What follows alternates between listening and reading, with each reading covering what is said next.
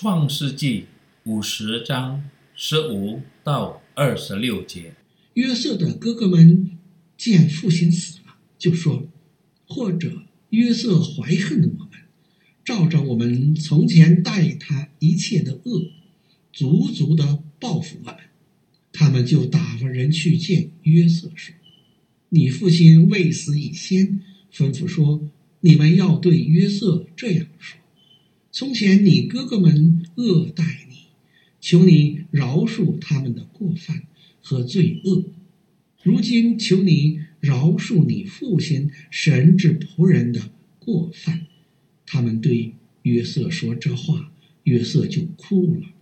他的哥哥们又来俯伏在他面前说：“我们是你的仆人。”约瑟对他们说：“不要害怕，我岂能代替神呢？”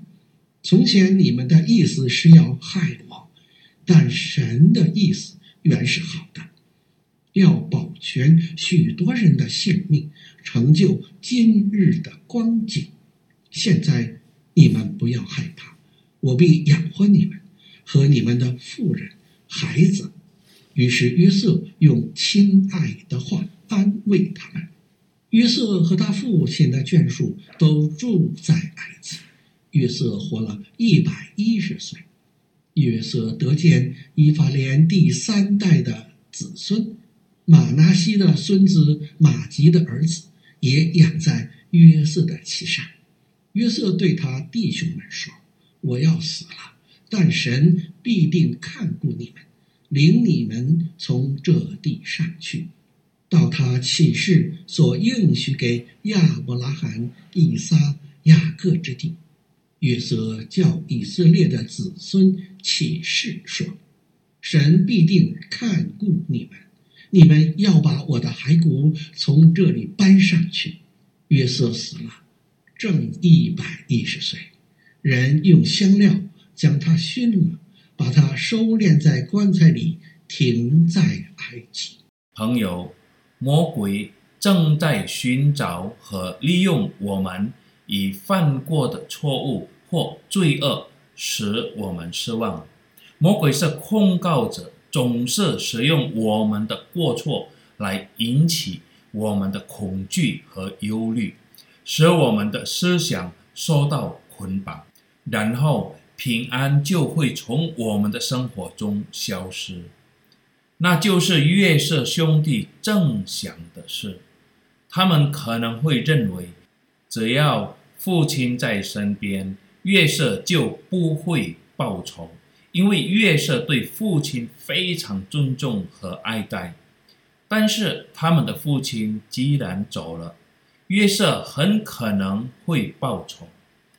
当恐惧和担忧进入他们的内心，他们忘记了约瑟曾经告诉他们的，就是当约瑟与他们相认的时候。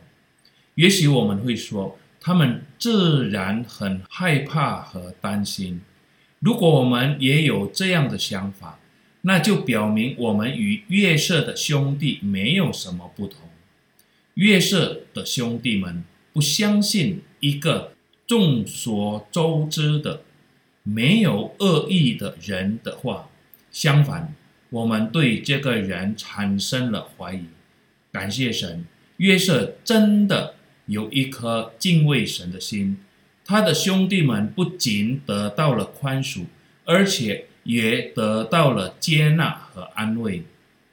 即使他们再次伤害了他，他仍然接受了他们。朋友，真正的爱不计算做错了多少遍，因为爱掩盖了许多的错误。耶稣已向我们启示了他的爱。爱永不止息，爱永不止境。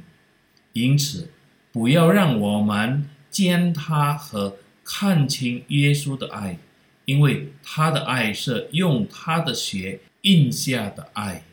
阿门。